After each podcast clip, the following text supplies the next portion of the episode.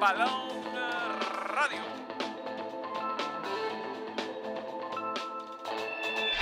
Estamos ante uno de los momentos más espectaculares. Balón Radio.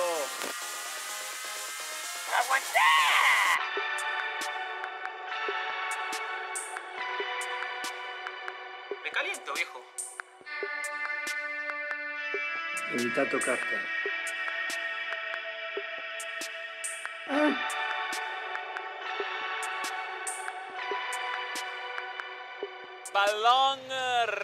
Radio. Mi show,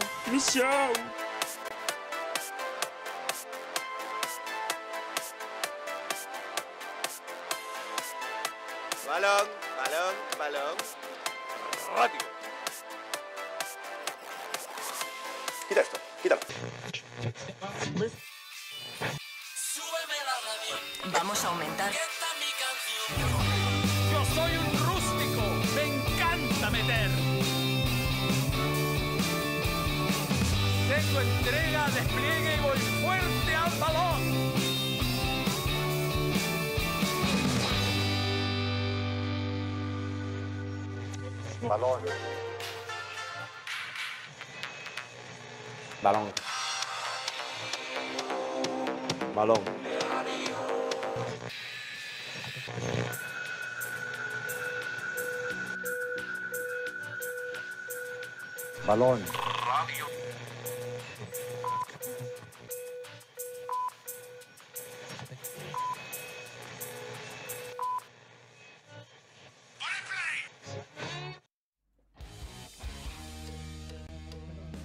Aquí comienza un nuevo capítulo de Balón Radio y estos son los titulares. Conversamos con un bicampeón de América, Gonzalo Jara, sobre la campaña que está liderando, sobre la selección chilena que va a jugar en Uruguay, bien sobre el superclásico del fútbol chileno. Primer semifinalista, el Inter de Arangui superó a Bolívar y es el primer semifinalista de la Copa Libertadores, Joe Denner Valencia y también de Rochet no le gustó a Arturo Vidal. No le gustó al King el fichaje de Darío Osorio al Midland del fútbol danés. Y se acerca el Deadland Day. El Chelsea busca a Cole Palmer, el City a Mateus Nunes, Ansu Fati podría ir al Tottenham. Y Mbappé no se va del Paris Saint Germain. Aquí comienza un nuevo capítulo 30 de agosto. No se acaba más. Balón Radio. ¿Cómo estás, Gonzalo? Muy bien, ah, muy bien. Tenemos un invitado esperándonos. Un gran invitado, ¿ah? Le podríamos haber mandado Marley Coffee de regalo cumpleaños. Y muy bueno para el café. Sí. Todavía no. A ver ahí. ¿Lo escuchamos? A ver, Gonzalo. Aló. Sí, ¿Cómo están? perfecto. Ahí está Gonzalo Jara. Perfecto, perfecto. ¿Tú nos escuchas? Sí o no. Sí, yo lo escucho perfecto desde el, desde el inicio. Bueno, Muy bien, muy bien. bienvenido. ¿ah? Eh, hace rato que teníamos ganas de hablar contigo. Ya un, un compañero, un casi compañero, yo diría, porque eh, lo hiciste muy bien las veces que estuviste en TNT. Ojalá que, se te dé de, de poder trabajar en, los medios de comunicación. Creo que tienes muchas cosas, Gonzalo, que, aportar, que explicarle a la gente. Así que, bueno, un gusto conversar contigo en, la previa de partidos muy especiales, súper clásico también la, la clasificatoria. Eh, y obviamente tu presente en Coquimbo vamos, vamos a estar hablando. Eh, ¿Dónde estás? ¿Estás en Coquimbo, me imagino, no? Sí, en Coquimbo, en casa. Así que feliz de, de poder hablar con ustedes también, obviamente de fútbol y de semana importante, con partidos importantes, vienen clasificatorias también, así que eh, me, me gusta cuando la selección juega. ¿Cómo celebraste tu cumpleaños? Eh, bien, bien, con amigos. eh, eh, tranquilo, la verdad, porque estoy un poco resfriado del fin de semana. No por celebración, sino que por, por otras cosas. Pero eh, con, con amigos, eh, una semana. Yo creo que a, a medida que van pasando los años ya uno lo celebra menos, así que, Sin duda.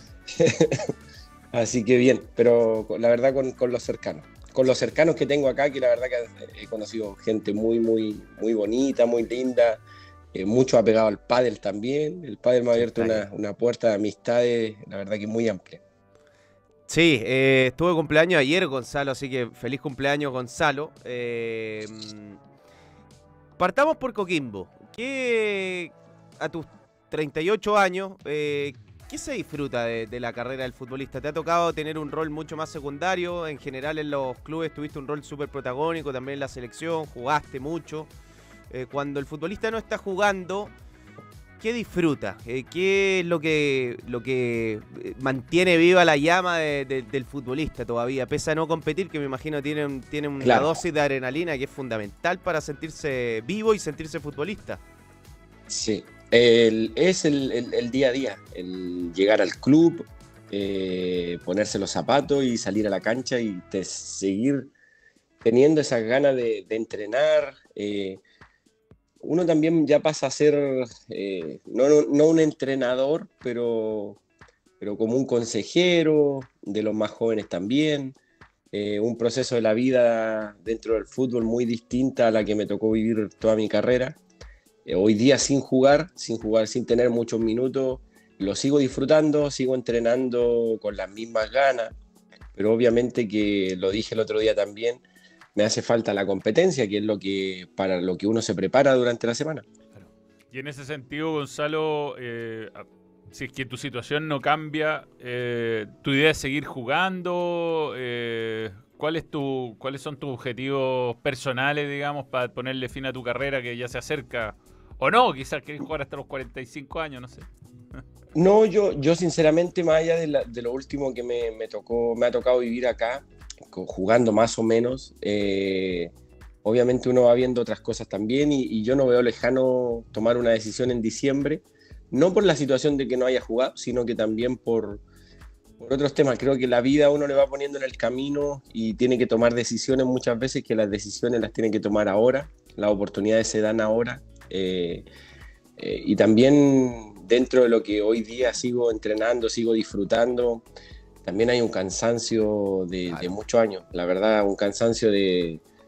eh, yo siempre lo he dicho y me, me siento muy, muy identificado con la selección y la selección a nosotros nos demandó mucho tiempo en el proceso que nosotros nos tocó vivir. Eh, muchas veces vacaciones, cuando estábamos en Europa, mientras los, los clubes descansaban en junio, julio, eh, nosotros nos tocaba competir Copa América o clasificatoria. Eh, yo tuve la oportunidad de jugar en Inglaterra y en Inglaterra no se, no se descansa Navidad ni Año Nuevo. Me he perdido muchas cosas. Eh, de hecho, ayer hablábamos con mis amigos también el tema del- de mis cumpleaños. Yo no soy mucho de celebrarlos porque pasé mucho tiempo solo eh, fuera del país y que, y que no se celebra. O sea, uno le va perdiendo el, el cariño, el afecto a esas cosas que muchas veces nosotros en Chile lo celebramos junto a la familia, con mis papás. Me encantaría tener mucho más tiempo para, para poder verlo a ellos también. Así que no veo muy lejano tomar una decisión de, de dejar el fútbol ahora a fin de año. Y Gonzalo, en ese sentido, eh, intuyo de tus palabras que tienes ganas de, de explorar una, una nueva vida, eh, porque así como te has perdido muchas cosas, eh, hay una vida fuera del fútbol, hay un, un montón de cosas y otro oficio. eh, ¿Tienes ganas de, de- de hacer cosas diferentes, de entusiasmarte con, con otra faceta de, de tu vida, de, disfrutar otras cosas también? Eh, sí, si llego a tomar una decisión de acá a diciembre, yo la verdad que, que por ahí quiero perderme un mes, dos meses por, por cualquier otro lado, eh, irme al campo, pasear un poco por el sur, eh, cosas que, he dejado de lado muchos años, pero quiero seguir ligado al fútbol, es lo que me gusta. Eh, ayer tuve una entrevista también y ahí hablábamos un poco y creo que a nosotros, a mí personalmente la selección me entregó mucho. Y me encantaría en, en un corto o mediano plazo trabajar en la selección como, como entrenador, me encantaría poder entregar eh, cosas que a nosotros no- nos entregaron en- buenos entrenadores que, que tuvimos, experiencia que, que pudimos vivir en Europa, pero tengo muy claro que para eso hay que prepararse. Eh, no, no, no porque nosotros hayamos tenido un paso por la selección vamos a tener la oportunidad de, de- estar ahí, sino que hay que prepararse para poder enseñar de buena manera también. A propósito que estaba hablando de la selección, Gonzalo, te, aprovecho a preguntar, eh, ¿qué sensación te deja esta, esta etapa que va a empezar con Berizzo, más allá de que haya tenido partidos amistosos? ¿Crees que ¿Crees que vamos a poder salir de, la mediocridad de las últimas eliminatorias, donde ni con Rueda, ni con después con eh, Lazarte el equipo pudo ser competitivo? Eh, sé que es una etapa complicada porque ya los cracks de la generación dorada están llegando a, lo último, van quedando pocos, pero y, hay pocos jugadores jóvenes quizás que estén jugando ni siquiera al nivel que estaban ustedes, ¿no? Que eh, tú, Marcelo Díaz, qué sé yo, eh, Boseyur. Boseyur, estaban en equipos que a lo mejor no eran en la Juventus como estaba Vidal o el Arsenal, pero eran equipos súper competitivos, ni siquiera tenemos eso. ¿Cómo, cómo lo ves? Esta, ¿Eres optimista que Chile puede ir al Mundial? Elijo creer, esa es la palabra. Eh, la verdad, voy a ser optimista siempre. Sé que eh, va a ser una clasificatoria muy, muy difícil porque tenemos que ser muy realistas también. Tenemos que eh, ponerlo. Hoy día no estamos a la par competitivamente eh, con las selecciones que quizá hace dos, tres clasificatorias. eh, no sé si le pasábamos por encima, pero sí le podíamos sacar puntos de local. Eh, sabíamos que de visita podíamos ir a robar un punto o quizás hasta ganarlo. Hoy día las clasificatorias van a estar mucho más difíciles porque un Ecuador, un Uruguay, hasta el mismo Paraguay, este, jugarle eh, va, a ser muy difícil. Eh, nosotros, yo creo que nosotros tenemos muy buenos jugadores. Ahora, eh, siempre lo he dicho, creo que la selección quizás tiene que cambiar su forma de juego, ya no están los mismos jugadores o el mismo, la misma cantidad de jugadores ni en su momento. y quizás el otro día lo hablaba y decía, quizás la selección nos quedamos un poco pegados que tenemos que jugar con extremos, quizás cambiar el mediocampo, quizás hoy día la selección está para jugar 4-4-2 y es como tenemos que afrontarlo, es como tenemos que tomarlo. Y nosotros los que estamos fuera de la selección, el medio también en general de, periodístico quizás se quedó también y seguimos un poco interiorizados en lo que la selección nos dio, el cómo jugó o el que nos, nos pudo entregar. Creo que la selección hoy día para jugar eh, eh, creo que tiene que cambiar un poco eh, su forma y quizás ir de chico, de chico a grande, que es lo que quizás antes no, no, no lo hacíamos. Gonzalo, y, en, en ese sentido, eh, ¿cómo ve a los jóvenes del, del fútbol chileno? Y me gustaría entender un poco qué fue lo que te pasó a ti en la selección, porque tú jugaste siempre en la selección. Fuiste dando paso hacia adelante, obviamente jugaste en las juveniles, después pasaste a Europa, fuiste campeón acá en, Chile, como que tu carrera siempre fue acompañada con eh, cómo se iba desarrollando la selección desde el inicio hasta el final. Entonces, ¿cómo ve a, los jóvenes que talento hay, pero no aparecen jugadores que dan el paso adelante para decir este es jugador de selección, este es titular de selección? ¿Qué, crees que es lo que ocurre ahí?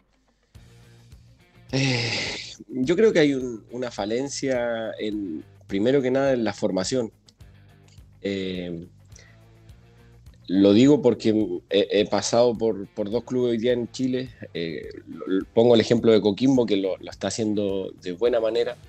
Pero cuando me toca ver otros clubes, creo que hay una falencia muy grande y el salto para los jugadores jóvenes desde la juvenil o desde la proyección hacia el primer equipo eh, es, muy, es muy larga, es muy difícil para ellos porque pasan de, de tener 17, 18 años, jugar el primer equipo con muchas falencias muchas veces. O y yo también entiendo a los entrenadores de la primera división que esperan que los jugadores jóvenes lleguen formados a un, a un- a un equipo de primera división y es así como debería ser. Obviamente ese entrenador tiene que seguir enseñando, tiene que seguir eh, haciéndole entender al jugador más joven qué es lo que quiere él también. Pero es ahí donde se crea un espacio y obviamente se van dejando de lado y creo que el salto de, de la, de, la de la proyección a primera división es muy grande para los jugadores jóvenes. Eh, lo pongo ejemplo, ¿por qué? Porque siempre digo, yo mis proyecciones cuando salí de Huachipato era jugar en Huachipato, era mi anhelo, era lo que yo quería sabía que si salía de, jugaba en Huachipato titular, titular iba a poder tener la, la oportunidad de ir a un equipo grande y si jugaba en un equipo grande sabía que podía ir a la selección y recién ahí iba a tener la oportunidad quizás de irme al extranjero. Creo que hoy en día no- no- lo- los jóvenes se quieren saltar muchos procesos eh, que son, quieren dar un paso muy grande que finalmente no llegan preparados y, y ellos mismos quizás queriendo o pensando que sí están preparados, luego se dan cuenta que, que no es así. Sí, pues porque suena bonito, ¿no? Irse, irse a Europa, eh, eh, ganar un- una plata que acá no vas a ganar. Pero la realidad es que tú vas a Europa y aquí, allá no es fácil. O sea, eh, físicamente te pasan por arriba, hay que, hay que realmente estar preparado para un montón de cuestiones. Los camarines son más fríos. eh, Debe haber pasado en el- Claro. Me imagino que para ti no fue fácil, pese a que venías con haber sido campeón, haber hecho el proceso, digamos, que, que, uno dice es el lógico que debe hacer un jugador antes de salir afuera, pero me imagino que allá te encontraste con algunas dificultades que ni te imaginaba que te ibas a encontrar.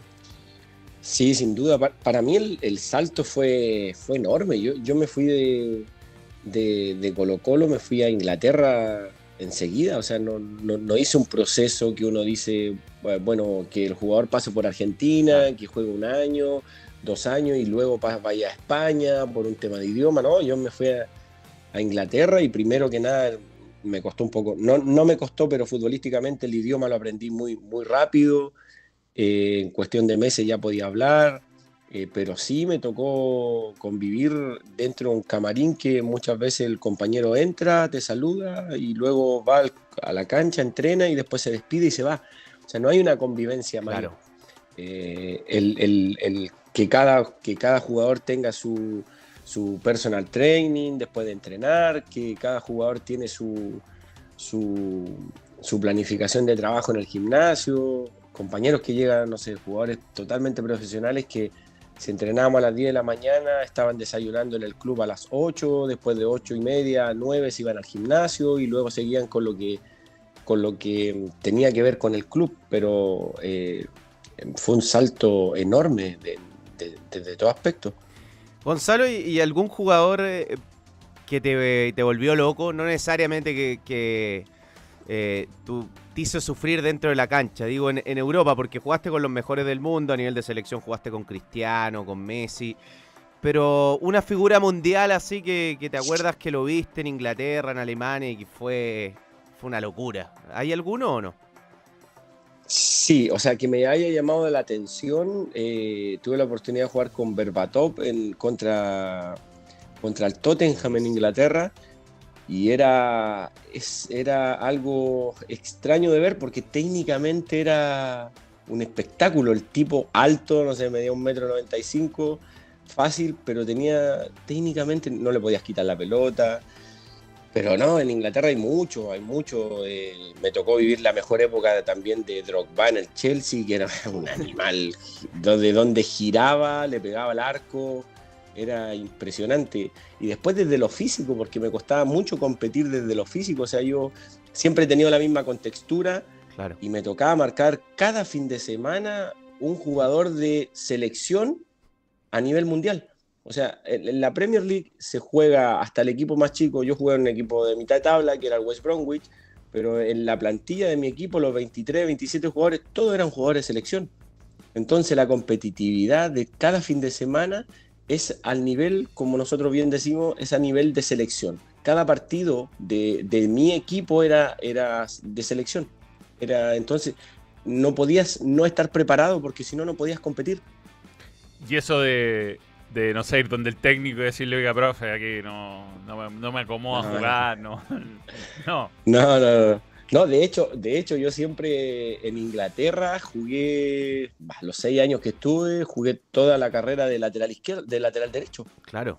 y, y de volante de contención muchas veces, porque no, no es que no me daba, porque también el fútbol, y, y también en la época que yo estuve en Inglaterra, el fútbol cambió mucho a lo que es hoy. Claro. O sea, era mucho más defensivo, era mucho más las dos líneas de cuatro, no sé, un 4-4-2 mucho más común. con Pelotazo para adelante. Pelotazo para adelante, que el arquero la agarraba y sacaba largo y alto. Hoy día el fútbol en Inglaterra cambió muchísimo también. Quizá hoy día me vendría mejor más este. que- Exacto, exacto. Pero en esa época, lateral derecho y jugué toda mi carrera de lateral derecho. Oye, Gonzalo, y volviendo un poco a la selección, eh, viene Uruguay, Uruguay de Marcelo Bielsa. Marcelo Bielsa tiene hasta una jugada que dice, esta es la jugada Gonzalo Jara. Eh, te quiero hacer varias preguntas de Bielsa. Tu último contacto con Bielsa, ¿volviste a hablar? ¿Cuál fue? ¿Fue en ese camarín que se despidió y nunca más hablaste con él? ¿O sí volviste a hablar? ¿Te encontraste alguna vez? No, sí hablé. Hablé, la última vez que hablé fue en 2014. ¿De, ahí, de algún mensaje mucho. de buena onda, algo Sí, así? Nueve años. No, eh, esa vez me llamó para ir, a- para ir al Marsella. Y Yo Ah, eh, de- dejé de... Yo terminé contrato en Inglaterra el 2014. De hecho, me ofrecieron renovar y todo. Y yo fui libre a jugar el Mundial de Brasil como jugador libre. Yo tomé una decisión en ese momento. eh, en Inglaterra me ofrecían cuatro años de contrato y seguía jugando la Premier League y todo. Pero yo decidí ir como jugador libre eh, para poder fichar bien desde Claro. lo económico. Y ahí decidí ir a Alemania. Que después eh, futbolísticamente jugué siempre, pero a nivel de vida creo que no fue la mejor decisión. Yo en Inglaterra estaba muy, muy tranquilo, ya llevaba seis años, había, hacía mi vida normal.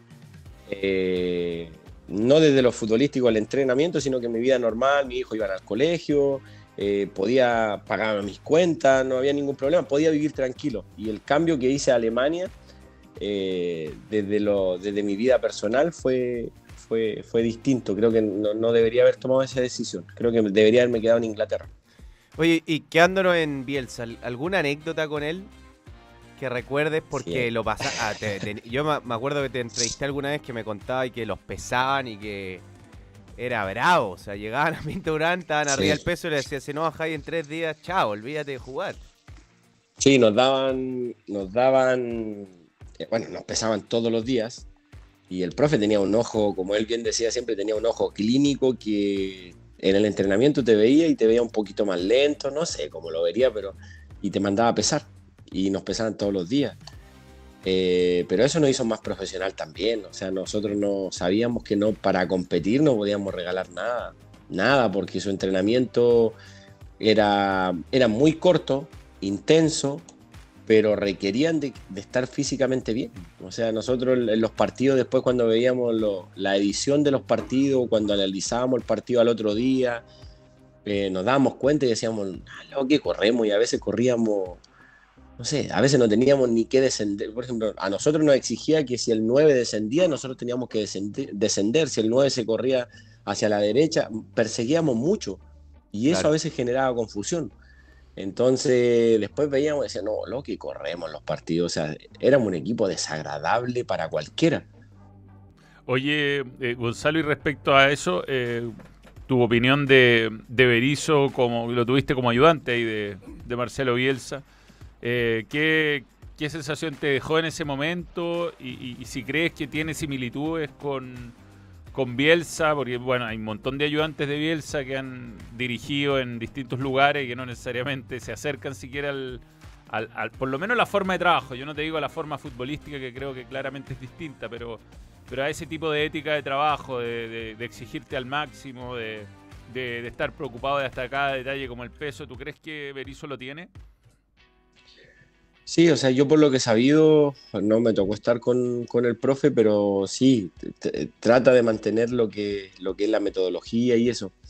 Pero obviamente entrar a, a comparar, sé que no, no, no es la idea, pero nada, el profe tenía algo que irradiaba desde su llegada a la cancha, que era desde imponer algo desde su presencia que yo de verdad no lo he sentido en ningún otro entrenador. Y en muy pocas personas en la vida personal las tienen o cuando uno se pone frente a alguien eh, irradian tanto respeto y convencimiento a la vez. Eh, creo que lograr eso para un entrenador debe ser muy difícil. O sea, lo logra él y quizá Guardiola, eh, quizá Mourinho, eh, y, y así muy poquitos eh, entrenadores eh, que convencen al jugador desde su discurso y luego desde su trabajo. Eh, pero en, en este caso, la verdad que a mí no me tocó compartir el vestuario con el profe todo, pero lo que sí he sabido es que, que se asimila mucho a lo que hace el trabajo, a lo que quiere también. Después, obviamente, es distinto. eh, hay que ver si, si coinciden los jugadores y cómo llegan también. Yo ayer decía lo mismo, creo que una clasificatoria es tan difícil. Los momentos de los jugadores van cambiando cada dos, tres meses. Algunos vienen jugando, otros no, otros vienen saliendo de una lesión.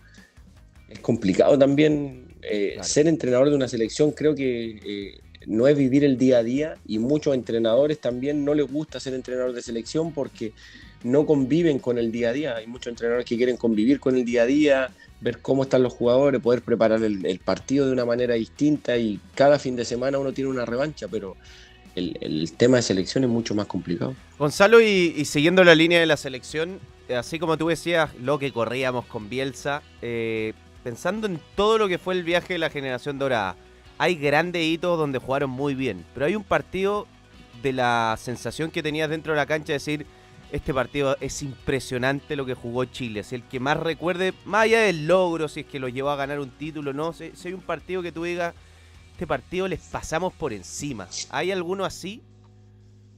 Eh, a mí siempre me quedó en la retina eh, el partido de. creo- no me acuerdo muy bien la fe- el, el año, pero el de, el de Chile-Alemania, que perdimos 1-0 en Stuttgart. Marzo, marzo del 2014. Yo, yo fui ahí. Ese. Estuve ahí. Sí. Fue impresionante. Ese, pa- ese partido fue impresionante. Yo, yo recuerdo que. Sé, nosotros acostumbrábamos a jugar, a ser muy intenso, a presionar arriba, pero yo de verdad me acuerdo, yo debo haber estado jugando 5 metros, 10 metros adelante de la línea de la mitad de la cancha en el campo alemán. Y de repente que salían unas contras los alemanes, todo, pero nada, tuvimos posesión, jugamos de lado dos- a lado, dos tiro los palos, tiro los palos también, creo que uno, uno del mago, no me acuerdo quién fue del otro. Va- Vargas. Pero sí, un, un- un partido que uno dice no lo podemos perder y, o, o- o con la satisfacción de que uno dice, va, lo perdimos, pero lo perdimos contra la selección que teníamos enfrente y jugando en Alemania. En Alemania. Que fue campeón del mundo e- después. es el partido que tengo. Y que fue Claro. campeón del mundo. Yo la otra vez escuchaba también que, que ellos lo único que querían, entre paréntesis, era no, que no toparse con nosotros en el Mundial o que no nos tocaran grupos. Y yo creo que muchas selecciones también tenían esa sensación. Eh, tuvimos un partido muy lindo también en, en Chile-Brasil, en, en el Emirate, en Inglaterra también, que fue. Creo que, que tuvimos mucho. Yo creo que esa selección también tuvo, tuvo un- eh, el placer de jugar con selecciones de primerísimo nivel. Eh, porque finalmente todos querían jugar contra nosotros también, porque sabían que eh, medirse contra nosotros quizás lo llevaba a, jugar al máximo también. Creo que tuvimos partidos de amistosos históricos, o sea, muy, muy lindo y muy bueno, y siempre jugando en Europa. Y, pensando en eso mismo, eh, la versión Prime de Alexis, de Vidal, ¿cuál era el, el que más a ti eh, te sorprendía? ¿Podrías elegir uno, no necesariamente el mejor, sino el que tú veías ahí como compañero, decir este tipo está en un nivel que no es una locura? No, yo, yo creo que lo que. A ver, yo compartí habitación con, con Arturo. Eh, es desde lo profesional, desde lo físico, so- son, son dos jugadores, son dos animales. O sea, Alexi es el jugador más profesional que he visto en mi vida, eh, desde el gimnasio que hace, desde cómo se cuidan las comidas. Arturo lo mismo, yo el otro día contaba como anécdota, yo recuerdo muy bien a veces dormíamos siesta y no teníamos nada que hacer en la tarde y Arturo a las cuatro y media, cinco de la tarde me estaba despertando para ir al gimnasio. Eh, y después cenábamos a las 8, a las 9 y decía, Arturo, dormamos siesta, estamos durmiendo. Decía, no, no, vamos a entrenar, vamos a entrenar. En concentraciones que eran larguísimas, porque nosotros estábamos concentrados tres semanas, un mes, y el tipo hasta el día de hoy convive con eso. Eh, pero lo que ha hecho Alexio hoy día, por ejemplo, desde lo futbolístico también, seguirse manteniendo en Europa, rendir como ha rendido, eh, creo que son dos jugadores muy distintos, muy distintos, pero que sí, obviamente son líderes para mí, yo siempre lo he dicho, creo que dentro de la selección teníamos líderes futbolísticos y líderes naturales que, que contagiaban desde lo que podíamos decir, desde el ordenamiento que nos podían dar en la selección, dentro de la cancha también. Pero hoy eran dos líderes futbolísticos que yo veía trabar a Arturo, veía correr, veía, no sé, que muchas veces iba a definir como nueve y después estaba defendiendo entre los centrales con nosotros. O sea, esas cosas son imposibles que no contagien, o sea, te, hacen mejor, te hacen mejor a todos, a todos. Y creo que eso lo teníamos muy claro. Nosotros teníamos muy claro, y yo siempre lo he dicho, teníamos cuatro o cinco jugadores fuera de serie y los demás teníamos que acompañar. Pero también eso a nosotros nos hacía, a mí personalmente, si yo veía que Alexis jugaba al 100% y yo tenía que jugar al 110 o al 120, si no, no podía. Porque ellos te hacen elevar el nivel a, a no perder un pase fácil, a que si te tiran una pared tenés que devolvérsela. ellos te hacen mejor, muchas veces te facilitan todo, pero también te hacen ver peor cuando ante el error. Claro. Claro. Sí, yo me acuerdo de algunas finales de tiempo donde te agarrás y a grito pelado con, con Sí. Alexis. Sí, bueno, esas, esas discusiones eran de, de entrenamiento, no solo con Alexis, eran de entrenamiento. Eh, si hay algo que tengo que decir que nosotros éramos muy competitivos y fuimos siempre muy competitivos, pero con respeto. Eh, porque sabíamos cada uno hasta dónde podíamos llegar, había el límite. Nosotros no, no nos faltábamos el respeto, nos podíamos putear, como decíamos, pero habían cosas que no sé. Yo, esa pelea que yo tengo con Alexis la, la tuvimos con el Jan también, porque los dos le decíamos a Alexis que no bajara a buscar tanto la pelota si nosotros le íbamos a hacer llegar la pelota. Porque para nosotros, que Arturo, que, que Alexis descendiera, no era importante. Hoy día en la selección Alexis lo hace mucho más porque a él no le llega. No se la llevan de esa manera. Exacto, no se la llevan de esa manera. Pero yo le decía, Alexis, la pelota te va a llegar, yo voy a encontrarla entre líneas, quédate. Si no la encuentro yo, yo encuentro a Marcelo y Marcelo te la va a hacer llegar. Claro. Pero a nosotros no nos sirve que tengamos cinco o seis jugadores atrás de la línea de la pelota si finalmente yo, Gary, eh, Marcelo, que éramos los tres de buen pie que podíamos sacar la pelota, la íbamos a hacer llegar de cualquier manera. Nosotros teníamos que agrupar gente arriba, encontrar entre líneas, que el Edu fijara los dos centrales, que siempre estuviera ahí. A veces el Edu pasaba desapercibido en un partido, pero era porque nosotros le decíamos, Edu, tú quédate con los dos centrales, fíjalos, que no se muevan. Porque Claro. no van a jugar mano a mano. Si, si tú te quedas entre los dos centrales, van a tener preocupado a dos. Si Alexis desciende, o se queda, si Alexis se queda arriba, va a tener preocupado al lateral y al volante, que lo tiene que marcar. Y si ustedes descienden, no empiezan a traer gente para atrás. Entonces, habían peleas que se creaban y se generaban, pero eran peleas de- desde el lado futbolístico y que él la sabía y que yo la sabía, pero muchas veces la desesperación, porque Alexis necesita convivir con la pelota, él necesita tenerla, es lo que siempre le ha gustado, lo que ha tenido desde que jugó en el Udinese, en Colo Colo, que lo tuve de compañero. Pero claro, hacerlo entender eso, para él eh, era, era complicado y, y así, y mil peleas más que tuvimos, pero obviamente desde lo futbolístico.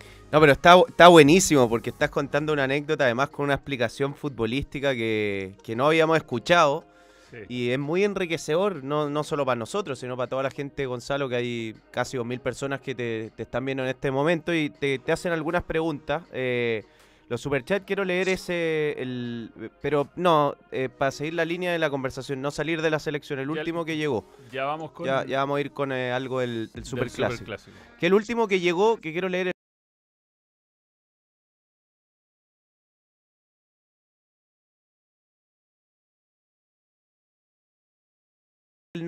nombre, pero te, preguntaban por lo que sentiste y a mí me tocó estar como hincha ese día en el estadio. Me imagino lo que habrá pasado por la cabeza. Usted fue... Te, juro que me recuerdo y, y me- se me pone la piel de gallina. Es de los momentos más emocionantes que, creo vivió la, la selección chilena en su historia.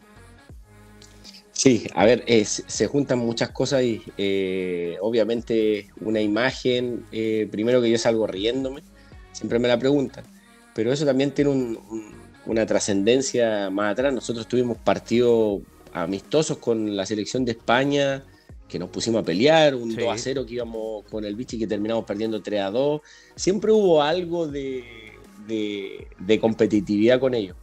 Eh, después perdimos en Sudáfrica también y jugando de buena manera y obviamente nosotros sabíamos que en algún momento nos íbamos a topar y que en algún momento eh, teníamos que ganarle. Y qué mejor que en el mundial, o sea, nosotros teníamos un convencimiento, eso era lo otro, que nosotros teníamos un convencimiento de que nosotros salíamos a jugar con el respeto que le teníamos a cualquier selección, pero que les íbamos a ganar, o sea, no, no es, yo, yo siempre lo digo, yo he sentido dos eh, en dos equipos he sentido esa sensación de que entro a una cancha y sé que voy a ganar. Pero no desde el, desde el Desde de ser caprichoso, desde la soberbia, no, no, no. Se sentían buenos, está bien. el- de del Colo Colo de Borgi, que me tocó la oportunidad de llegar y que yo decía, da lo mismo, no hacen un gol, vamos a hacer dos, o vamos a hacer tres, en algún momento. Y lo otro era la selección, que teníamos no sé, una, un amor propio por ir y competir y jugar, y yo creo que los rivales también lo sentían de esa manera.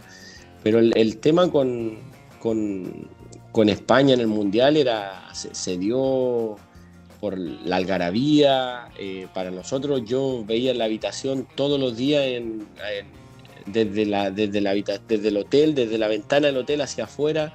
Estaba lleno de chilenos, o sea, por donde se, se- caminaba, nosotros veíamos chilenos, veíamos la- las imágenes también de los chilenos cantando, que iban al estadio, y ese día que estaba el estadio, pero no sé, 40.000 chilenos, de verdad no sé cuántos habría. Y el cantar el himno para nosotros era algo especial también. Y esa imagen se da porque siempre la música, en la televisión se escucha la música, pero adentro va, adentro del estadio va tarde lo que la gente canta. Y el escuchar cuando se escucha eh, el himno es como, wow, dice, es como retumbaba el estadio, se te ponía la piel de gallina.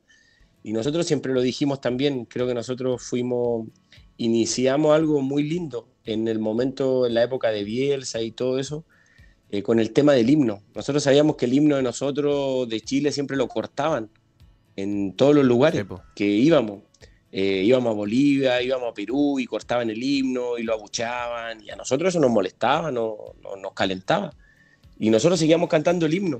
Incluso a Chile, a la, a la- a la selección le pasaron muchas multas porque nosotros seguíamos cantando y muchas veces seguía, eh, comenzaba a sonar el himno de la, de la otra selección. Exacto. Y se dio algo tan lindo que finalmente, en, en un momento de todo esto, del, del viaje de nosotros de la generación y de todos estos años, que finalmente el himno se terminaba cantando completo. O sea, mi- pusimos algo desde el sentimiento que nosotros teníamos y del convencimiento de que nuestro himno se tenía que cantar completo, fuera más largo, más corto. Sabíamos que FIFA tenía, no sé, 30 segundos de himno, pero nada, no, el himno de nosotros se cantaba completo y da lo mismo si los demás seguían cantando, no, pero el himno se cantaba completo acá, en Japón, en China, donde nos tocara jugar partido amistoso o partido de clasificatoria, que como te decía, no sé, en Perú, Bolivia, que el himno Eran lo abuchaban. Eran bravos. Era como, era como, ah, sí, bueno, lo están abuchando, bueno, vamos a salir. Y por eso también se genera tanta rivalidad y tanta... Porque uno veía y, decía, no, que el, chileno está agrandado, que los jugadores son agrandados, que aquí y allá. No, no, no, nosotros si sentimos le decimos, nada, no vamos a ganar, pero le vamos a ganar con convencimiento, le vamos a ganar en la cancha, no desde la boca ni, ni desde solamente decirlo. Oye, Gonzalo, si pudiera cambiar eh, eh, algo. eh, este, seguir el, el palo de Pinilla entra, pega en el palo y entra. eh, o, o- no sé, o, o que lo- lo- todo lo que pasó post Copa de Confederaciones o incluso la final misma cambiara también y Chile hubiera podido ir al Mundial de Rusia. O sea, Uy, creo- a ver, eh, me dolió mucho no, perder- no ganar la final. Creo que hubiese sido, no sé, veníamos de 3, 4 años lindo, compitiendo con todos, a gran nivel. Eh, no sé si alcanzamos o no a ser la selección número uno del ranking, creo que no. Creo que Creo dos. quedamos segundo. Creo que dos con Bélgica primero, Sí. algo así. Eh, eh, yo creo que con la Copa Confederaciones se, se podía ratificar y, y cerrar un periodo muy lindo. Pero creo que nosotros también, el día que perdimos la final y nosotros lo hablamos en el camarín, que íbamos a tener la revancha de jugar el Mundial. Yo creo que eso a mí fue lo que más me dolió. O sea, no, no poder haber, haber clasificado al Mundial de Rusia eh, fue lo que más me dolió. O sea, para mí, hubiese, para mí y todos mis compañeros, para muchos hubiese sido un tercer mundial, para otro, no sé, un cuarto o quinto mundial sumando lo- los- los- los mundiales juveniles.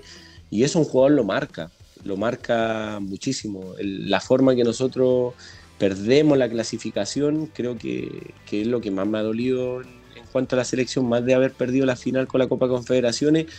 ¿Por qué? Porque sabíamos que teníamos una revancha, que teníamos a un mes, dos meses el partido por clasificatorias también para ir a, a Rusia.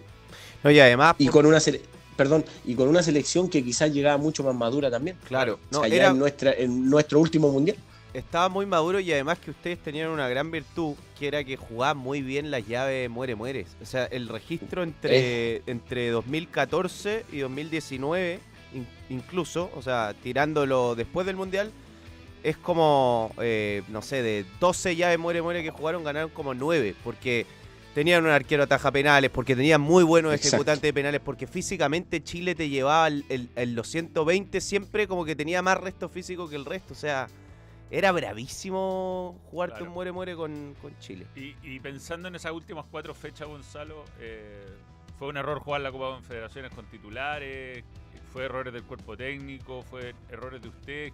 ¿Qué sientes que falló ahí? Porque eh, Yo, yo de verdad no, no veo un error haber jugado con el equipo titular. O sea, yo creo que la, la Copa Confederación, eh, si tú le decías a Arturo, a Gary, a Alexi, a mí, a Jan, a cualquiera, nadie iba, no iba a querer jugarla. O sea, la- no sé cuántas veces posible. Chile la jugó.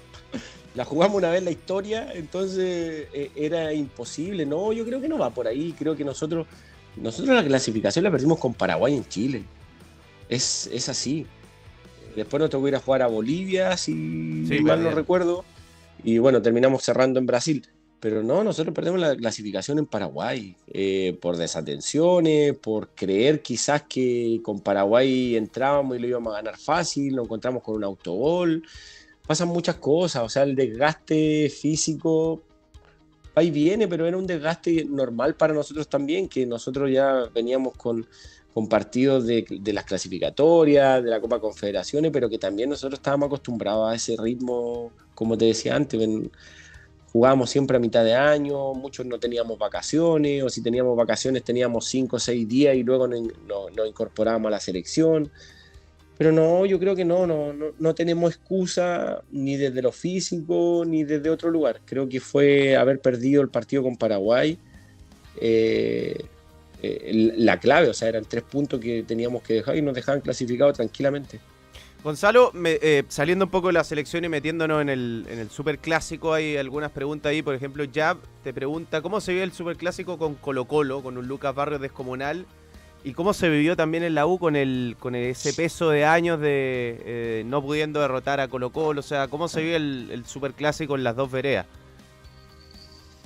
Se vive de una manera distinta, no, no, no se vive de la misma manera. O sea, es semana de clásico, semana de, de que todos sabemos que es un partido distinto. Eh, tengo muy claro que si Colo Colo, la U viene mal o viene bien, o el que viene mal, uy, tiene menos posibilidad de ganarlo, no, es, no es así. Muchas veces, eh, un, recuerdo uno de los clásicos que venía, que perdimos 3-1, creo, o 4-1 con la U, que Jan, Jan se pelea con, con, con-. Mauricio. Tenían todo Sí, a favor ahí, eh, la- abrían la cuenta sí. temprano. Estaba... Veníamos 1 a 0, todo en el Nacional, y que venía muy criticado eh, Pablo, el profe, Pablo Guede también. Venía muy criticado finalmente y finalmente nos terminan ganando. Son partidos, no sé si raros, pero son, son partidos aparte. Son partidos aparte y que sin duda para la U tienen un peso, un peso distinto que, que para Colo Colo. Yo tuve el- desde el otro lugar eh, también. Eh, y, y- y juega eso del convencimiento de, de que en el Monumental no se gana, hoy en día se juega en otra cancha, pero, pero Colo Colo también juega con eso desde lo psicológico y el jugador de ambos lados lo siente, uno con la adversidad y el otro con el positivismo de que, que han ganado muchos más partidos también. aquí Héctor Ulloa Martínez dice eh, en un super chat dice el pase largo de Jara igual un elixir haciendo eh, Era buenísimo. Sí, sí, es buenísimo gracias, todavía. por, gracias por todo te dice Y Cristian CS dice Ah. grande Gonzalo un embajador de Huachipato por el mundo Sí, pues. Gracias, sí, son cosas que, más allá del, del tema del pase y todo, que la gente lo reconoce, como no sé, eh, siempre nos reímos porque sigo compartiendo con ellos, con Jan, con el mago, eh, y nos reímos siempre porque cada vez que nos juntamos y, y- que nos juntamos y conversamos, el, eh, el mago le dice al negro, ah, si yo te vendí siempre, yo te llevé para todos lados, porque cuando el mago le decía, negro, tú lo único que tenés que hacer es correr, yo te voy a hacer llegar la pelota. Y él li- literal, o sea, el negro sabía que cuando el mago agarraba la pelota, él tenía que correr, que el mago no iba a meter la pelota entre dos tipos, o a la espalda lateral, o entre los centrales, era algo que salía tan natural. Y, y- y- y desde el otro lado pasa lo mismo, yo con el guaso hacía lo mismo, pero porque lo entrenábamos, y el Mauro sabía pues. que cuando la pelota venía de lateral a central, de Bocellur a mí, yo controlaba y el Mauro yo ya lo veía corriendo. Entonces, pero eh, era, y el pase entraba, el gol que le hacemos a España, ese mismo Sí. Golazo. perdemos, La gente lo es un mencionaba, de gola- hecho. Es, es- es un golazo, pero es un golazo también que se entrena porque nosotros sabíamos que teníamos que hacer posesión primero, hacer posesión, llevar la pelota una vez a la derecha, una vez a la izquierda, y de esa manera los, la- los equipos se van moviendo hacia un lado, hacia el otro, y después ya cada vez que se va moviendo la pelota van quedando los espacios hacia el otro lado. Entonces son cosas que se entrenaban y se hacían. Pero sí, hay, hay lindos goles, lindos goles obviamente eh, de, esa manera también, o lindos pases. Y en eso, mira, alguien acá que, te, que no lo voy a nombrar, pero que te conoce mucho, eh, te pregunta, ¿por qué le acomodaba mejor jugar como central por la izquierda que por la derecha? Uy, esa es una historia larga. Hay tiempo, ¿no? Sí, que, tú- que tú quieras. No, mira, eso se da porque yo jugué toda mi carrera por la izquierda. Jugué hasta lateral, de izquier- Siendo derecho. lateral izquierdo en Alemania siendo derecho y en la selección siempre jugué. Y yo me operé la vista el 2000, como el 2011, el 2010. Eh, yo veo muy poco por el ojo izquierdo, tengo muy bajo, muy baja visualización por el ojo izquierdo, en serio. Soy, tengo lente ocular y todo. Entonces, eh, por derecha me desacomodaba, jugando de central por derecha, hasta de lateral derecho me desacomodaba. Y el doctor, cuando me vio en esa época, me dijo, Gonza, ¿no has pensado nunca en, en que tu habilidad o lo que tú desarrollaste jugando a la izquierda es por necesidad? Yo le digo, ¿pero cómo? Dice, claro, si tú, tu ojo izquierdo no ve, entonces tú toda la visión la tienes desde la línea, desde si jugáis por la izquierda, tienes la línea, pero tienes el 80-90% del campo para visualizar y mirar. Dice, así, pues tenés razón. po". Y él sacó sus conclusiones y cada vez que lo he hablado eh, con psicólogos deportivos o con el mismo doctor, me dicen, claro, tú desarrollaste algo y obviamente el cuerpo humano se adapta y Claro. desarrolla cosas que a uno le faltan, a mejoran, a empeoran, pero uno se va desarrollando y lo va absorbiendo y el cuerpo se va acostumbrando a, a realizar cosas. Y esa era mi conclusión. po. Así que el, que el que mencionó esto debe conocerme muy bien y debe saber la historia porque no la había contado nunca. y lo otro que te preguntan es, eh, último de la selección, es que en la época San Paoli como que mm, armaron una planificación diferente. Me parece que a, pa- a partir de unos de uno de esos amistosos donde empiezan a jugar con línea de 5 y armaban un plan con línea de 5 contra potencia y después contra los rivales, por así decirlo, más débiles. Cambiaba, era línea de 4 y me imagino que ahí tú también tenías un rol, te, te cambiaban tu línea defensiva y cambiaban los comportamientos del equipo. Sí, ahí eh, en ese punto yo creo que eh, es importantísimo, obviamente, eh, tener que los jugadores en general tengan versatilidad, porque finalmente para un entrenador es mu- mucho mejor que yo pueda jugar de lateral izquierdo, que pueda jugar de central por izquierda y puede mover la línea defensiva sin hacer un cambio. Entonces, eso, eso al, entrenador también le, le gusta hoy en día que le dé un jugador que pueda jugar en dos, en tres posiciones. Pero eso también dependía mucho de, de- de- podíamos planificar toda la semana que íbamos a jugar contra un 4-4-2. Entonces nosotros qué hacíamos un 3-5-2. Para los dos delanteros poníamos tres centrales, para los dos laterales poníamos los dos extremos y así lo marcábamos y ganábamos siempre el medio campo con uno más. Entonces, después, si nos cambiaban a un 4-3-3, entonces teníamos que cambiar a línea de 4 para poder emparejar y no quedar mano a mano. Eso iba dependiendo mucho de lo que. del- De, cómo. Eso podía cambiar dentro de la cancha, podía cambiar en el entretiempo, que el equipo rival salía con un sistema distinto. Claro. Entonces, de, de esa manera lo íbamos acomodando.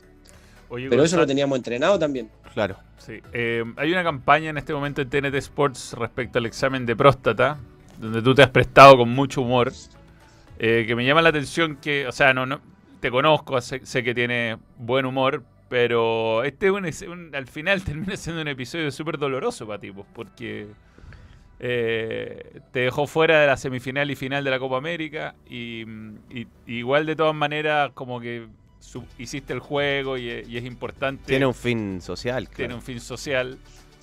Sí. No Sí, sé si, si en a un ver, momento me- dijiste, no, no quiero hacerlo por, por, por lo mismo. No, por- no. a- al, para mí fue, tiene un rol social, hoy en día decido hacerlo porque tiene un rol social importante que no es menor, sobre todo para nosotros los hombres. Eh, Claro. Pero me lo habían ofrecido antes, me lo habían ofrecido antes estando en México y no lo quise hacer porque no pasaba ni por un tema económico ni nada, porque tuvo un trasfondo social y personal bien fuerte, porque en esa época que pasó todo esto, eh, tuve que ir al colegio de mi hijo también, eh, a- porque andaban todos los niñitos, no de mala manera, pero haciendo jarita. Entonces era, sí, de verdad. Y entonces para mí decía, no, pero ¿cómo? Y mi hijo no, no entendía, era más chiquitito y todo, no, que la profesora. Bueno, explicar que eso no era bueno, que eso se había dado una circunstancia en el partido, que Ah, tuviste que ir a dar explicaciones al colegio. Así como se hace, como se da, como se hace eso dentro de la cancha, se dicen mil cosas más y todo, y que obviamente queda ahí porque se vio, salió, fue algo que quedó, pero eso, no sé, lo hice yo y 10.000 jugadores más antes de ese partido. Pero bueno, me pasó a mí. Entonces tuvo un, desde lo social y desde lo familiar para mí, no es que haya sido duro, pero sí tuve que, era algo fuerte y algo que no, la gente me lo recuerda y me lo recuerda con cariño, con amor. Otros me dicen, Gonza, ¿sabéis qué? Si tú no se expulsara a Cavani, no, no ganábamos. Sí, Era así. Estaba bravo el Eh, partido, en entonces, todo caso. es que, es que el partido sí, y después cuando uno lo empieza a pensar de esa manera, sí, sí, el partido estaba, estaba bravo. Aparte, los partidos con Uruguay todo el tiempo eran igual. De, nosotros sabíamos De hecho, que. Gonzalo, per- perdón que te interrumpa. Sabes Dime. que hay un detalle de este canal, Balón, que comenzó el 2015. Tú Sabes que empezamos después de la Copa América y hay un punto de quiebre en el canal que fue un video de cinco agresiones peores de uruguayos a chilenos que el dedo de Jara. Y a partir de ese video, que tiene como millones de reproducciones, empieza este canal a, a Sí, crecer. tal cual. Y dentro de esas cinco agresiones hay un partido donde Suárez a ti te pega, pero como dos o tres combos. No, me- por sí, clasificatoria, pero, te- te- por- pe- pero te- lo debieron haber echado. Por lo menos debe haber salido en dos o tres jugadas. Una que No, me pega increíble. marcándola dentro del área. Hay otro que le pega un codazo a, a Claudio también. Sí, Hay sí, uno que no, le pega un codazo a Claudio también en el área. No, hay, hay varias. Pero mira, sí, eh, eh, hay cosas que no. Yo desde los 18, 19 años que empezamos a competir en la sub-20, eh, competíamos con los mismos jugadores. Pasa que la gente por ahí no sabe la historia o todo, porque cuando uno comienza las selecciones menores, nosotros competimos alrededor de toda nuestra carrera de la selección, competimos con los mismos jugadores. O sea, yo me encontré al Pipa Higuaín contra Argentina desde los 19 años hasta ahora que no juego la selección. Con Suárez, Cavani, Mullera, Godín, eh, De hecho, Pereira. De hecho, en la Ige Brasil, la Ige Brasil, el gol de, de Vidal se lo hace a Casio, que fue atajó ayer eh, contra en Corinthians contra contra Estudiantes.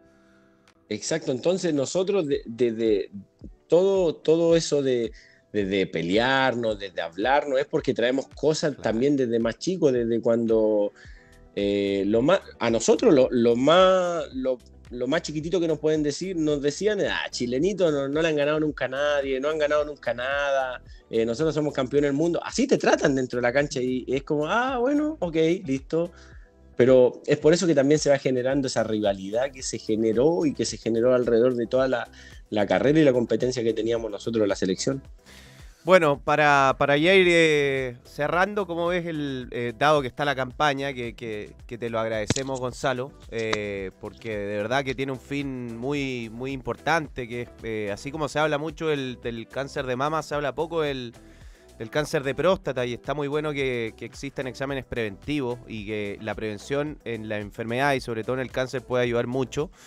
Eh, ¿Cómo fue hacer este, este spot? Te trataron muy bien, me imagino. Eh, accediste pese a todo esto que, contaba.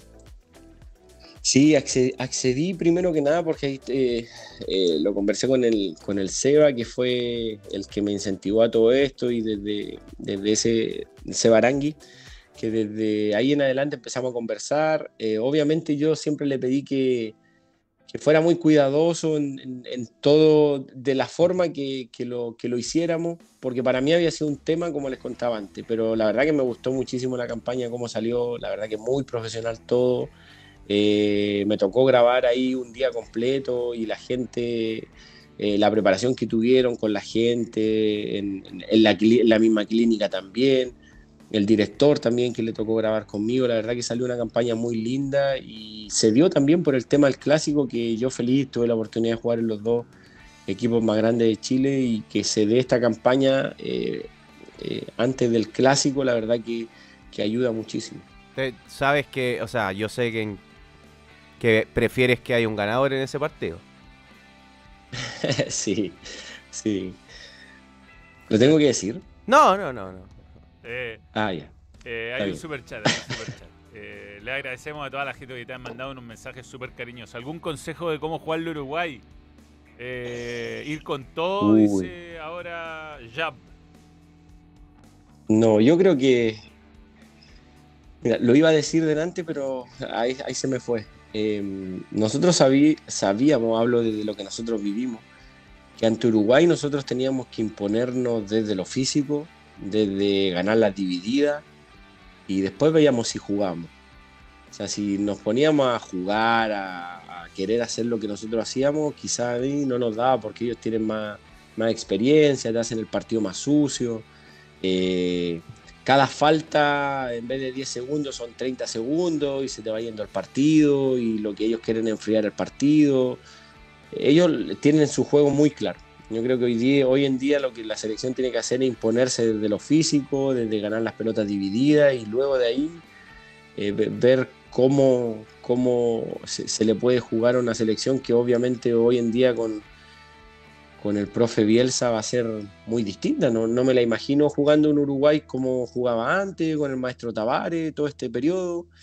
Me la veo con- o sea, obviamente teniendo lo que ha tenido todo siempre el jugador uruguayo, pero sumándole hoy en día la intensidad, el, el- juego quizás hasta con un sistema distinto, pero el jugador uruguayo lo, yo creo que lo va a disfrutar, o sea, no puede ser distinto, no, no podría tener otra opinión, yo creo que lo va a disfrutar. Eh, hoy en día, siempre lo he dicho, creo que el maestro Tavares con los jugadores que tuvo eh, tiene un mérito muy grande que era hacer convencer a los jugadores de, de, de jugar como jugaba Uruguay. Hoy día con Bielsa va a jugar distinto sin ninguna duda. Gonzalo, te queremos agradecer. eh, ya fue un poco, bastante más de lo pactado. Te agradecemos por tu tiempo. te vamos a echar de menos en TST el sábado, porque ya no vamos del estadio. Así que. Sí. No podía estar, entreno, entreno el sábado a la mañana, así que no, no llegué. Pero Bien. feliz hubiese podido ¿Qué? estar ahí. Aparte con. Aparte lo que ayer me preguntaban también, se va a vivir un super clásico con hinchas, como debería ser, con el estadio lindo, bonito, y así deberían ser todos los partidos. Hoy en día ver el, el fútbol. Acá no nos pasa en Coquimbo, la verdad que en Coquimbo la gente va mucho al estadio. Pero nos tocó jugar con Colo Colo hace un par de fechas atrás, pero también sería lindo que el estadio estuviera, la, no sé, un 80% de Coquimbo y el resto que no estuviera la galería del otro lado sin, sin gente, quizás con hincha de la U, de Colo Colo. Es lo que creo que se, ha ido perdiendo y eso lo tiene, que- tenemos que volver a, a tener. Creo que es un incentivo muy grande para el jugador y, y para las ciudades que vaya el, el hincha de Colo Colo, de la U, a, a regiones también. Oye, de- para cerrar, Julián Bernal te pregunta qué título disfrutaste más, la U o Colo Colo. Desde Pichilemu te mando un saludo.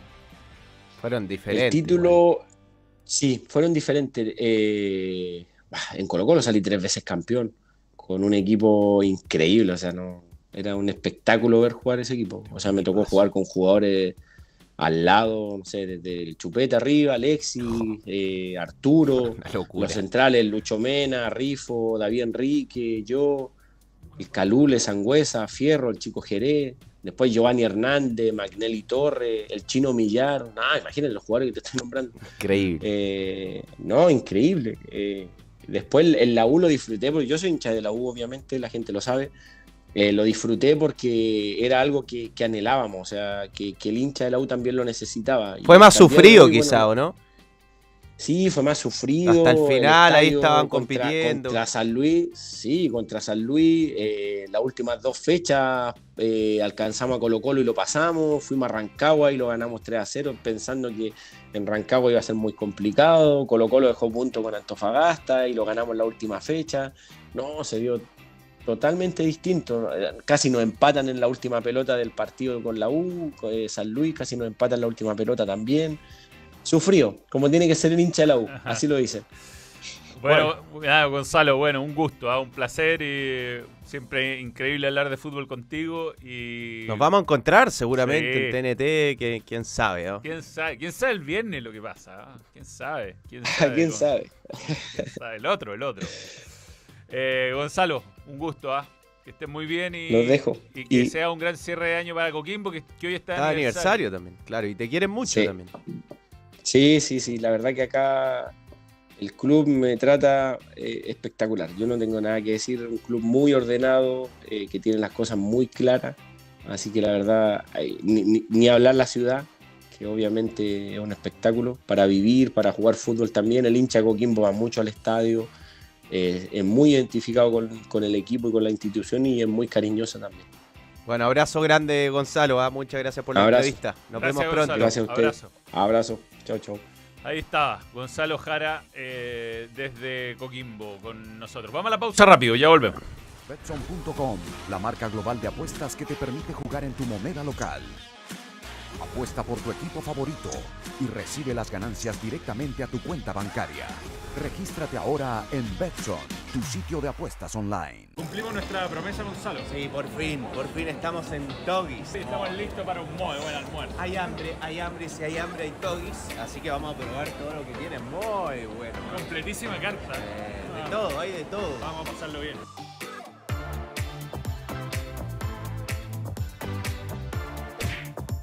Comimos de todo, hot dog, papas fritas, nuggets, empanada espectacular. Estuvo buenísimo. Completísimo almuerzo. Cumplió las expectativas, comimos de todo. Lo necesitamos después de Balón Radio. Gracias, Doggy, por creer en el balón. Volveremos, volveremos. Volveremos.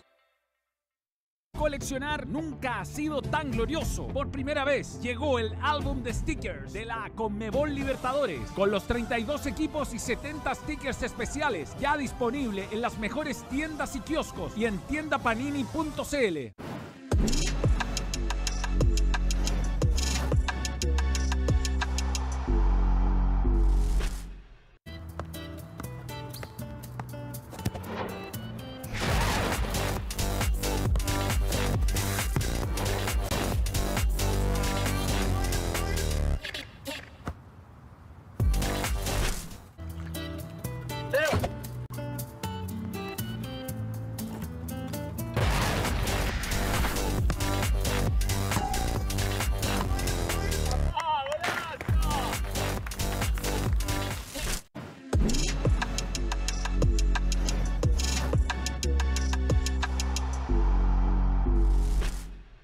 Betson.com, la marca global de apuestas que te permite jugar en tu moneda local.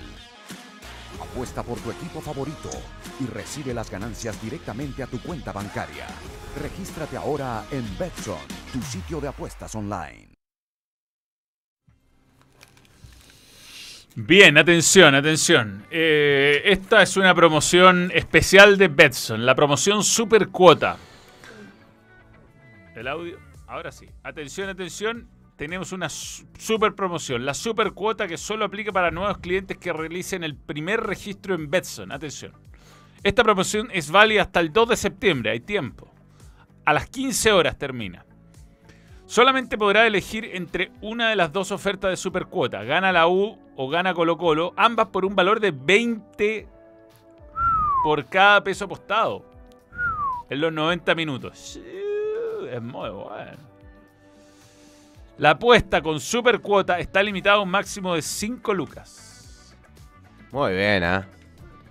O sea, ¿cuánto es 5 por 20? Tem, ¿tú que eres matemático? ¿100? 5 por 20. Más 2 ceros. ¿Ah? A ver, eh, 5 mil pesos por 20. 100 luquitas te Bien. ganas. 100 luquitas te ganas. Nada mala. Dale. Nada mal.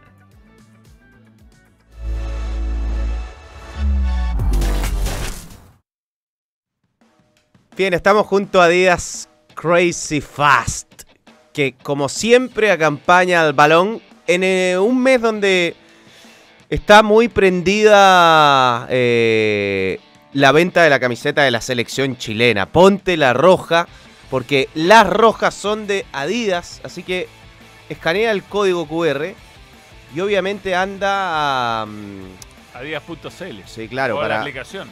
Y también lo invitamos, ahí se lo vamos a mostrar a- con más detalle. Pero me gustaría que Manuel lo hiciera también. Este filtro que tiene Adidas ahí, junto a Benny. Yo no necesito filtros eh, con Benny. Gonzalo. Yo puedo Está tener bueno. al, al- al original. Pero con la roja. Ah, Pero con la roja. ¿te muestro algo que te va a motivar a comprar la roja? A ver. Mira, mira por favor este hombre. ¿Lo puedo mostrar el teléfono? Desde día. Qué hombre, no, pero. El mejor. Sí, sí. Mira, mira. ¿Cómo no te dan ganas de comprar esta No, bella el camiseta? mejor, weón. Ahí está Nicolás Mazú con... Y está Ryan Ídolo. Torrero. Profesión ídolo. Hicieron una publicación justa. Le vamos a dar like, obviamente. Así que eso. Bien.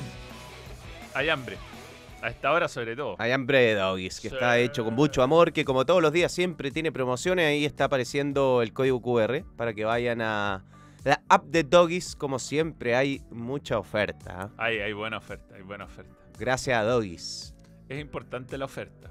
Pero sobre todo esta foto les va a dar más hambre aún. De doggies. Tienes A que ver. mostrar el teléfono cuando yo te diga. Eric Cantonal de tu camiseta. Eric Cantona pegando una patada al aire en este caso. No. Espérate, todavía no, ahora sí. Espérame, ya te digo.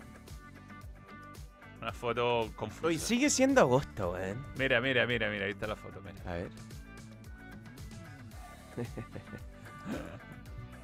Comiendo hot dog. Se pasó bien, ¿ah? se, se comió muy bien. Estuvo bueno, estuvo bueno. Iría todos los días. Sí, ahí está. Un poco abajo el teléfono, pero lo importante es nuestras caras. Miren, por favor. Mira a Gonzalo. El de cheddar está bueno, muy bueno. Con doggies. Doggies. tiene el mejor hot dog. Eh, mm, bien, no debemos nada más. Sí, sí, sí, sí, el latazo. Ah, lo sabes. ¿Por qué están suscritos de 5 minutos o más? Debería estar al minuto los suscriptores. Datazo. Datazo. Pues, Betson.com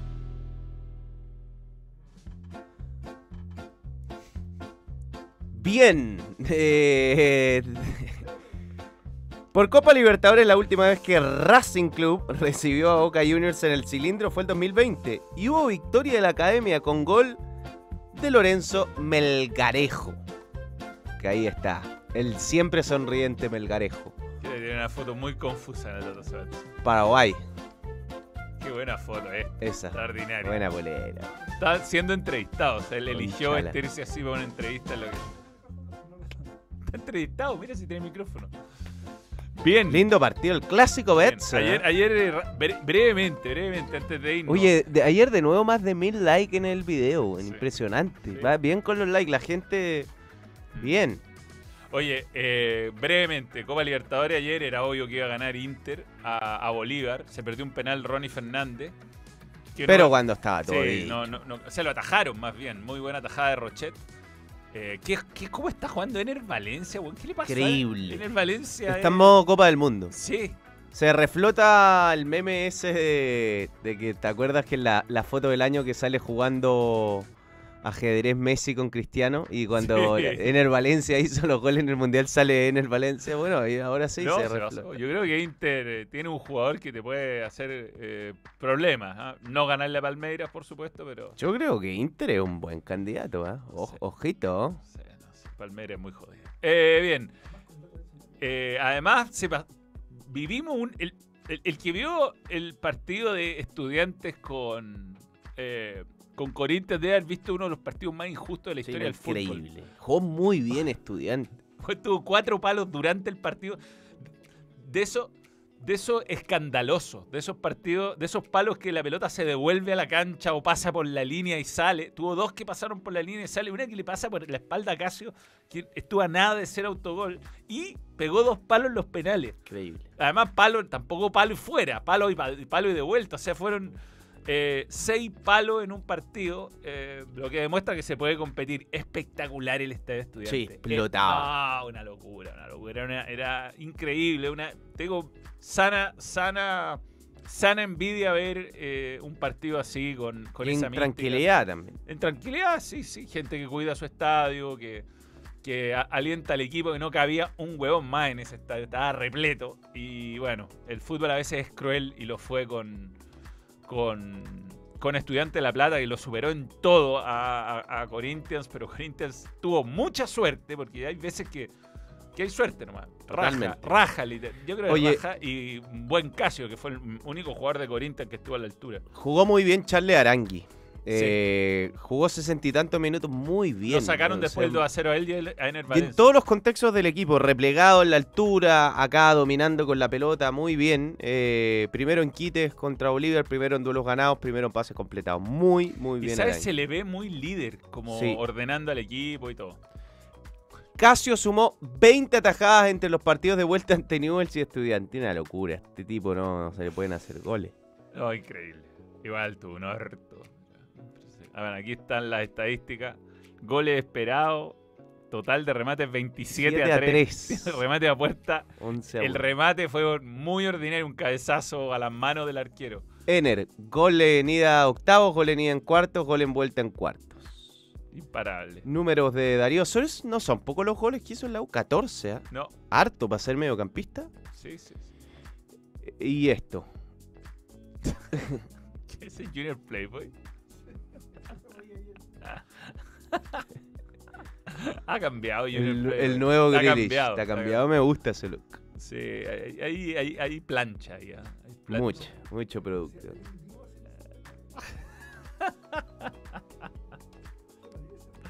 Tiene cositas, tiene cositas. Se parece más que a Denzel Washington, eso sin duda. Bien, comentario y ya nos comenzamos a ir. ¿ah? ¿Apareció Chico Terry? Siete, Sí, Chico Chico Terry. Terry. Menos mal que no llamaban a Nael Fernández porque no sabe patear penales. Eh, Chico Terry, que tiene la. Yo creo que este, bueno. No, sé si es el mismo. Eh, eh, siete palos en toda la serie. Siete palos. No, si fue. Hay veces que no se cree. Ah. Sí, es él. Así nomás nos conocemos. Volvió Chico Terry. Bien, eh, nos reencontramos mañana un poquito más tarde. Vamos a, a tratar de ir lo más temprano posible, pero por razones de, de citación de TNT Sport puede que vayamos al tipo 1. Pero en, en la medida que lo sepamos lo vamos a anunciar. No, no, No, no. antes, tío. No, tiene que ser antes, si no, no puede llegar Arturo. Eh, ya. Eh, gracias, muchachos. ¿ah? Eh, Mañana el otro horario que vamos a explorar, el de las el una de la por ahí. por ahí. Ah, la mención de Betson, ya dale, te- me deb- debemos dos por programa. Eh, Beñat San José está con. No. Dale. Ahí está. Atención a los nuevos usuarios, los que aún no tienen cuenta en Betson. Existe la promoción Super Cuota solo para nuevos clientes que realicen su primer registro. La promoción es válida hasta el 2 de septiembre a las 15 horas. Solamente, eso es a la hora del partido. Solamente podrá elegir una de las dos ofertas. Super Cuota gana U de, U de Chile o gana Colo Colo. Ambas por un valor de 20 por cada peso jugado en los 90 minutos. Super Cuota de 20, es un montón. Es un montón. La apuesta con Super Cuota está limitada a un máximo de 5 lucas. O sea, si apuestas 5 lucas y te va bien, ¡tan! 100 lucas. No es mal. Ahora sí nos vamos. Nos vamos. Chao, muchachos. Gracias por la audiencia hoy y nos vemos en cualquier momento. Adiós. Muchas gracias por sintonizar. Balón. Nos vamos. Adiós. Besitos, besitos. Chao, chao. Stop streaming.